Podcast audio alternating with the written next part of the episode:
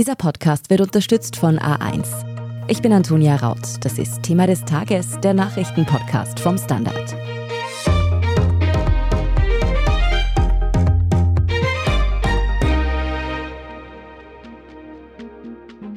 Tag 2 im Strafprozess gegen Sebastian Kurz ist vorbei und heute Freitag hat sich der Ex-Kanzler selbst vor dem Richter verantworten müssen. Wie sich Kurz gegen den Vorwurf der Falschaussagen zu mutmaßlichen Postenabsprachen verteidigt hat, darüber sprechen wir heute. Und darüber, wie glaubwürdig Kurz dabei war. Fabian Schmidt, du beschäftigst dich jetzt auch schon Jahre mit den Kausen, die da Thema sind. Kannst du trotzdem für uns ganz kurz zusammenfassen, was denn in dem Prozess bisher passiert ist? Ja, also heute am Freitag war der zweite Prozesstag. Am ersten Prozesstag, der war am Mittwoch, da fanden die Eröffnungsplädoyers statt. Also da hat die Anklage, haben die Vertreter der WKSDA einmal erzählt, was sie den drei Angeklagten, damals waren es ja noch drei, vorwerfen und warum es eben wichtig ist, hier auch zu verurteilen. Darauf haben dann die drei Verteidiger replizieren können und dann kam es auch schon zur Befragung der Angeklagten und da war als erste Bettina Glatz-Kremsner an der Reihe. Sie ist eine ehemalige Casinos-Managerin und sie war auch Stellvertreterin von Kurz an der ÖVP-Spitze und auch ihr wird die Falschaussage im Ibiza-Urschuss vorgeworfen, zudem auch noch die Falschaussage vor Ermittlern als sie als Zeugin befragt worden ist. Und Glatz Kremsner hat da eigentlich Fehler eingeräumt, sie hat Verantwortung übernommen, sie hat gesagt, sie war damals sehr überlastet in der Arbeit, sie hat sich nicht gut genug vorbereitet und sie sieht ein, dass sie sich besser vorbereiten hätte sollen. Und was auch, glaube ich, ein sehr wichtiger Satz war, sie hat Dinge nicht gesagt, die sie hätte sagen sollen. Und für den Richter war das dann quasi ein ausreichendes Übernehmen von Verantwortung, dass er ihr eine Diversion angeboten hat. Sie muss eine Geldbuße begleichen in der Höhe von 104.000 Euro, 104.060 Euro, um genau zu sein. Sie hat da eingewilligt und dadurch ist das Verfahren jetzt ausgeschieden worden sie muss das Geld jetzt bezahlen, dann kann die WKSDA dagegen vorgehen und dann würde das beim Oberlandesgericht Wien landen. Aber Glatz Kremsner ist in diesem Prozess jetzt nicht mehr dabei. Und ja, deswegen haben wir dann heute eigentlich nur Sebastian Kurz erlebt, weil der Zweitangeklagte Bernhard Bonelli ja heute nicht zu Wort kam. Renate Graber, du tickerst für den Standard vom Schwurgerichtssaal in Wien aus und du hast kurz da heute auch vor Gericht selbst erlebt. Welchen Eindruck hat er denn auf dich gemacht? Sebastian Kurz ist einmal dadurch aufgefallen, dass er heute vor den Journalisten und Journalistinnen keine Stellung nehmen wollte vor dem Prozess. Also das ist im Forum des großen Schwurgerichtssaals, da müssen die Angeklagten durch. Am ersten Tag hat er ja da wortreich Stellung genommen und hat auch die WKSDA angegriffen, hat gemeint, die mache gemeinsame Sache mit der Politik sinngemäß. Heute hat er das nicht gemacht. Heute hat er ausschließlich vor dem Richter ausgesagt. Er hat am Anfang, er hat sich so langsam eingeredet, wenn ich das so sagen darf. Er hat am Anfang eher kürzere Antworten gegeben. Im Laufe des Tages hat er dann aber sehr ausführlich geantwortet und es ist auch aufgefallen, dass er so agiert hat, eigentlich wie als Politiker. Also er hat gestenreich agiert, er hat zwischendurch so ein bisschen fast leidend oder, wenn man es böse sagt, so ein bisschen bittelig geredet. Er hat natürlich seine Unschuld beteuert, er hat sich auch als unschuldig bekannt. Also er war sehr outspoken und hat viel geredet, kann man sagen. Die Wirtschafts- und Korruptionsstaatsanwaltschaft wirft kurz ja vor, im Ibiza-U-Ausschuss falsch ausgesagt zu haben. Bisher hat er das immer bestritten. Was hat er dann heute vor Gericht selbst zu diesen Vorwürfen gesagt? Er hat die Vorwürfe auch heute bestritten und er hat halt auf diverse Chats, die man ihm vorgehalten hat und Fragen, die ihm gestellt wurden, geantwortet aus seiner Sicht, wie das entstanden ist. Er hat ja auch eine einleitende Stellungnahme abgegeben, das dürfen ja die Angeklagten, und hat darin schon erzählt, ein bisschen ähnlich eigentlich wie Glatz Kremsner, dass das eine sehr aufgeregte Zeit war. Er war sehr busy, er hat als Kanzler tausend Dinge zu tun gehabt. Also überhaupt 2017 hat er noch die Wahlen vorbereitet, die er gewinnen wollte. Und letztlich kann es schon sein, dass er bei der Aussage im Ibiza dieser Urschuss schlecht vorbereitet war. Das hat Glatz Kremsner vorgestern ja auch so ausgesagt. Und dass er da vielleicht das eine oder andere anders gesagt hat, als es verstanden wurde. Aber dass man ihm auch alles negativ auslege und dass er immer die Wahrheit aussagen wollte. Kann man denn aus diesem Auftritt heute jetzt eine Strategie ableiten? Also wie will Kurz aus diesem Verfahren rauskommen? Ja, Kurz will auf jeden Fall herausarbeiten, dass die Dinge, die er gesagt hat, dass er die nicht als Falschaussage gewertet haben will, sondern dass er halt ein Na gesagt hat und das wäre aber nur eine Verneinung einer Frage gewesen, einer falschen Zusammenfassung. Bei diesem Na geht es darum, dass ihn ein NIOS-Abgeordneter Helmut Brandstätter etwas gefragt hat und er hat dann eine Zusammenfassung von Kurz Antwort gegeben und auf die habe ich gesagt, na, also sprich, na, so war es nicht. Also er hätte da nur einen Widerspruch aufklären wollen. Und er muss natürlich auf sehr viele Einzelheiten, weil es auch um verschiedene Aussagen geht und weil es eben um viele Chats geht, die muss er jetzt auseinanderklamüsern und in Wahrheit wird er immer sagen, er hat nicht vorsätzlich falsch ausgesagt. Vielleicht ein bisschen zusammengefasst, welche Aspekte sind denn heute im Laufe des Tages so besprochen worden? Ja, also es ging wieder einmal zum Beispiel um die Frage, ob Sebastian Kurz Wunschkandidaten gehabt hat für den Aufsichtsrat. Der ÖBAG, da hat er erneut bestätigt, dass er den früheren deutschen Minister Karl Theodor zu Gutenberg und den Unternehmer Siegfried Wolf im ÖBAG-Aufsichtsrat sehen wollte. Sigi Wolf wäre mit dem Thomas Schmidt Schlitten gefahren, hat er gemeint. Der hätte ihn quasi eingebremst. Das war außerdem auch interessant, dass er eben seine Beziehung zu Thomas Schmidt noch einmal erzählt hat, gemeint hat, der war ein Machtstreben, hat ihn ausgezeichnet. Er hat genau gewusst, wie er quasi bekommt, was er will. Und Kurt selbst habe eher versucht, ihn ein bisschen zu dämpfen und so seien dann eben auch die Chats zu interpretieren, die er mit Schmidt ausgetauscht hat. Das waren zum Beispiel zwei Aspekte, die da besprochen worden sind.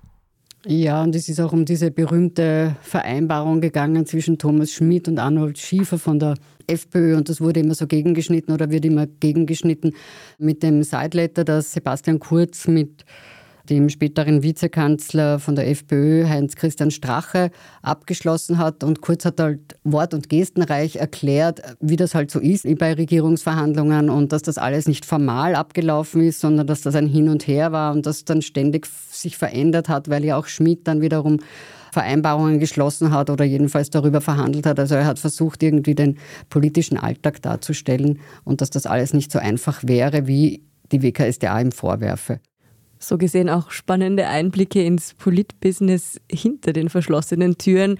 Was ja auch Einblicke geboten hat, sind die Chats von Thomas Schmidts Handy, die immer wieder Thema sind und die auch heute wieder intensiv besprochen worden sind. Kurz hat da heute seine Interpretation dieser Nachrichten nochmal präsentiert. War die denn überraschend? Ja, die war doch interessant und überraschend. Also es ging da viel um den einen Chat, als Kurz geschrieben hat an Schmid, kriegst eh alles, was du willst. Und er hat ihn auch als Aufsichtsratssammler bezeichnet, weil Schmid ja Aufsichtsratspräsident, sprich Vorsitzender des Aufsichtsrats werden wollte in Beteiligungsgesellschaften der Staatsholding ÖBAG. Und das ist das, wo dann auch Schmid geschrieben hat, ich liebe meinen Kanzler. Und über das ist viel gesprochen worden. Und da hat dann eben Kurz seine eigene Interpretation dem Gericht dargebracht. Und zwar lautete die sinngemäß, er wollte ihn eben, so wie Fabian schon vorher gesagt hat, einbremsen. Das heißt, er hat gemeint, kriegst eh alles, was du willst. Das habe er darauf bezogen, dass Schmid Überchef werden wollte. Und das wäre ja dann auch so passiert. Und so hat er dann gemeint, also er kann den Hals nicht vollkriegen oder er soll den Hals vollkriegen. Das heißt, er wollte ihn einbremsen und er wollte ihm nicht noch mehr Aufsichtsratsmandate geben. Und das war auch ein Wort, das er selbst gesagt hat. Also er wollte den Schmied eher einbremsen in seiner Aufsichtsratssammlerei, wenn ich das jetzt mit meinen Worten sagen darf. Und es hätte eigentlich niemand gewollt, dass Schmied dann auch noch diverse Aufsichtsratsmandate bekommt. Das hat er auch noch dazu gesagt. Also es war eine sehr interessante Interpretation. Wir sind gleich zurück.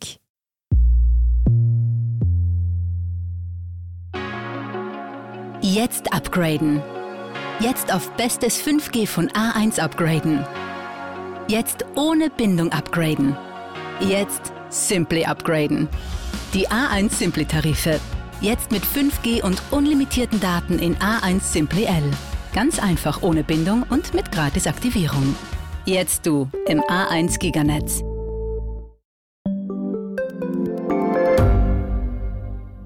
Standard-Podcasts gibt es ja wirklich schon zu jedem Thema. Also fast jedem. True Crime. Thema des Tages. Lohnt sich das? Inside Austria. Serienreif. Besser Leben. Rätsel der Wissenschaft. Edition Zukunft. Und, und, und. Aber nicht jeder hat die Zeit, das alles zu hören. Und manchmal möchte man sich einfach nur ein paar Minuten beschallen lassen. Ich bin Scholt Wilhelm. Und ich bin Margit Ehrenhöfer. Ab sofort bringen wir auch Highlights unserer Podcasts. Für zwischendurch, wenn mal weniger Zeit ist. Diese kurzen Ausschnitte nennen wir Shorts. So wie eine kurze Hose. Oder eine kurze Geschichte. Okay.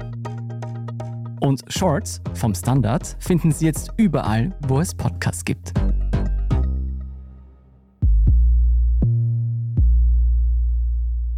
Renate, der Richter in dem Verfahren soll ja herausfinden, ob Kurz nun eben vor dem Ibiza-U-Ausschuss die Wahrheit gesagt hat. Hat denn seine Argumentation heute auf euch da überzeugend gewirkt? Naja, ich habe mir gedacht, also wären in diesem Verfahren, was nicht der Fall ist, auch Schöffen da, also Laienrichter, an die man sich wenden kann, die man als Angeklagter adressiert, dann wären die vielleicht ein bisschen begeistert gewesen, weil Kurz hat wirklich sehr eindringlich geredet. Ich habe es vorher schon geschildert. Also er hat gestikuliert, er hat überredet, er hat versucht zu überzeugen, spricht aber mit einem Einzelrichter, der ganz genau weiß, was er zu tun hat und wie er zu entscheiden hat und wie er letztlich Beweise würdigt. Aber er, es war eine interessante Vorstellung. Mir geht es ja immer so, besonders in solchen Prozessen, wo natürlich auch gute Anwälte und gute Staatsanwälte am Werk sind, dass man sich dann eigentlich immer denkt nach Plädoyers oder nach Einvernahmen auch, ja, die Sicht hat schon etwas. Von dem her ist das eigentlich so ein ständiges Hin und Her, was aber, glaube ich, eh ganz nicht das Schlechteste ist, wenn man offen ist für die Argumente. Ich fand auch eben einiges recht überraschend, eben die Interpretation der Chats und so weiter. Und ich fand auch im Großen und Ganzen, weil ich eben mir noch einmal durchgelesen hatte, die Einvernahme von Kurz, als er Beschuldigter war. Da war er ja vor einem Haft- und Rechtsschutzrichter. Und da hatte man stellenweise schon den Eindruck, dass Kurz ein bisschen der Geduldsfaden reißt und dass er ein bisschen patzig, kann man fast sagen, gegenüber Richter und auch gegenüber WKSDA-Staatsanwalt war. Und ich glaube, das war heute eher weniger der Fall, oder? Ja, das war weniger der Fall, weil er ja auch zum Beispiel die Fragen der WKSDA nicht beantwortet hat.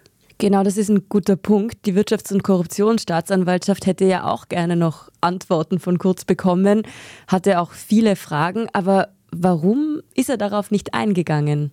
Also Kurz Rechtsanwalt Otto Dietrich hat das vor dieser Befragung erwähnt. Er hat gemeint, das Einvernehmen oder ja, die Stimmung zwischen WKSDA auf der einen Seite und Sebastian Kurz sei bekanntermaßen nicht sehr gut. Und er wollte diese Fragen nicht beantworten. Der Richter hat es ihm freigestellt, hat gesagt, also wenn Sie sich doch einbringen wollen, dann beantworten Sie jederzeit die Fragen. Die eine oder andere Frage, ich glaube es war nur eine, hat der Richter dann selbst gestellt, also und dann hat sie Kurz auch beantwortet. Aber zwischen WKSDA und Kurz, also das wird nichts mehr, würde ich meinen. Man muss dazu sagen, dass das keine Spezialität ist von Kurz, sondern also so wie ich es beobachten konnte bei den letzten Prozessen, dass eher weniger Angeklagte die Fragen der WKSDA beantworten. Ich glaube, Strache hat die zumindest anfangs auch nicht beantworten wollen, wenn ich mich richtig erinnere. Ja, es kommt jetzt auf die Verfahren an. Das sind halt auch unter Anführungszeichen gesetzt, das möchte ich betonen, politische Verfahren. Also ich meine damit Verfahren mit Politikern, die laufen natürlich auch ein bisschen anders als andere Verfahren. Also wobei auch Walter Maischberger im Buwok-Prozess die Fragen der WKSDA nicht beantworten wollte, aber andere wiederum haben sie schon beantwortet. Also es ist nicht gang und gäbe, dass man diese Fragen nicht beantworten würde. Am Mittwoch hat es für die WKSDA ja eine Art Panne gegeben, nämlich waren da Screenshots von Chats falsch. Das war natürlich peinlich für die Anklage. Wie lief es denn heute für die WKSDA?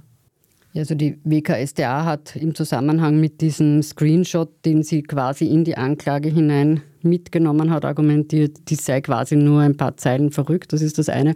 Und heute sind jedenfalls keine Pannen bekannt geworden. Mir sind keine aufgefallen. Jetzt gibt es ja rund um diese Punkte, die in dem Verfahren Thema sind, die ihr bereits auch schon angesprochen habt, bei vielen den Eindruck, dass das eigentlich Kleinigkeiten sind, wenn es da eben zum Beispiel um diese Interpretation des Wörtchens nah geht.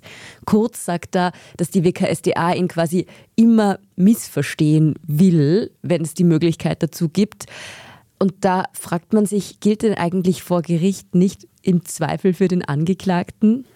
Ja, das gilt aber zum Schluss, heißt es im Zweifel für den Angeklagten. Das heißt, wenn die entscheidenden Richter, in diesem Fall ist das ein Einzelrichter, Zweifel hat, dann muss er freisprechen. Während des Verfahrens hört sich der Richter alles an, was vorgetragen wird, wird dann abwägen die Beweise, die ihm vorgelegt wurden oder die er halt erhoben hat. Im Zweifel für den Angeklagten gilt dann bei der Urteilsfindung. Und man muss dazu sagen, also es geht natürlich auch um solche kleinen Sachen, um semantische Spitzfindigkeiten, aber, und das hat die WKStA in ihrem Plädoyer, haben die beiden Staatsanwälte auch dargelegt, es geht schon um die große Frage, ob Sebastian Kurz eben viele, viele Details nicht erzählt hat. Also es geht dann nicht nur oder nur ganz wenig darum, dass man diese Aussagen aus dem Urschuss jetzt semantisch auseinander nimmt und interpretiert, sondern es geht schon darum, dass die WKStA sagt, da ist so viel im Hintergrund passiert und all das hat Kurz eben im Urschuss nicht erwähnt und dadurch hat er quasi einen falschen Eindruck erzeugt und eben falsch ausgesagt, wie es bei der Bestellung von Thomas Schmid und von ÖBAG Aufsichtsratsmitgliedern gelaufen sei. Also es geht dann nicht um solche kleinen Unterschiede oder unterschiedliche Interpretationen, sondern da ist schon ein Big Picture dahinter. Genau, das ist ja auch im Prozess jetzt in diesen beiden Tagen immer wieder vorgekommen, das Wort Gesamtbild. Also es geht um einen Gesamteindruck, den man hinterlässt. Das ist auch in der Aussage oder in der Erklärung von Glatz-Kremsner gut hervorgekommen, die gesagt hat, ja, ich wollte halt meine Rolle ein bisschen kleinreden oder ich wollte mich klein halten, hat sie gemeint, und sie wollte Schaden von ihrem Unternehmen, das waren die Casinos Austria damals, fernhalten. Sie wollte da nicht in Postenschacherei irgendwie mit dem in Verbindung gebracht werden, was damals ja ein großes Thema war.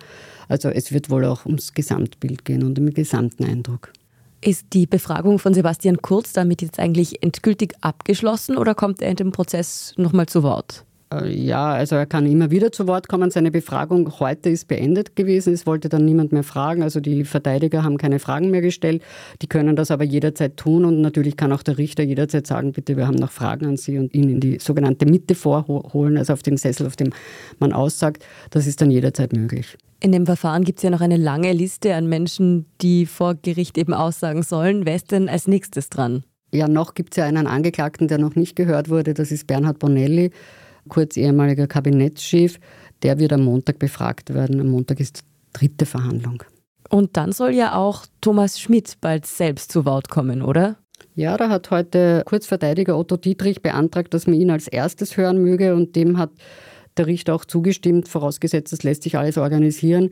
Da gibt es aber noch keine Termine, weil der Richter hat bisher nur drei Verhandlungstage ausgeschrieben. Da ist ihm jetzt am Montag noch einer und dann wird er den weiteren Fahrplan bekannt geben. Wir wissen ja, dass Thomas Schmidt den Kronzeugenstatus anstrebt. Was ist daraus eigentlich geworden? Ja, das wurde noch nicht entschieden. Und ich denke, dass da eben auch eine Rolle spielen wird, wie sich das Ganze jetzt entfaltet und wie seine Aussage auch vor Gericht rüberkommen wird und inhaltlich auch ausfällt. Also das ist ja mit Spannung zu erwarten. Der Prozess ist auf jeden Fall weit davon entfernt, abgeschlossen zu sein. Da stehen noch ein paar lange Ticker-Tage und Podcast-Folgen für uns an. Danke für eure Einblicke. Gerne. Sehr gerne. Danke fürs Zuhören und das war's auch schon wieder mit dieser Thema des Tages Folge zum zweiten Prozesstag im Verfahren gegen Sebastian Kurz. Wenn Ihnen dieser Podcast gefällt, dann können Sie uns übrigens auch unterstützen, zum Beispiel mit einem Abo, also einem Standard-Abo. Da finden Sie alle Infos unter abo.derstandard.at. Falls Sie Feedback oder Anregungen für uns haben, dann schicken Sie uns die gern an podcast.derstandard.at. Und was uns immer freut, das ist eine gute Bewertung auf Apple Podcasts, Spotify oder wo auch immer Sie Ihre Podcasts hören. Danke fürs Zuhören, Baba und bis zum nächsten Mal.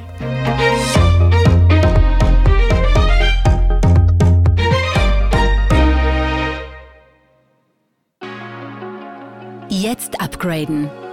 Jetzt auf bestes 5G von A1 upgraden. Jetzt ohne Bindung upgraden. Jetzt Simply upgraden. Die A1 Simply Tarife. Jetzt mit 5G und unlimitierten Daten in A1 Simply L. Ganz einfach ohne Bindung und mit Gratisaktivierung. Jetzt du im A1 Giganetz.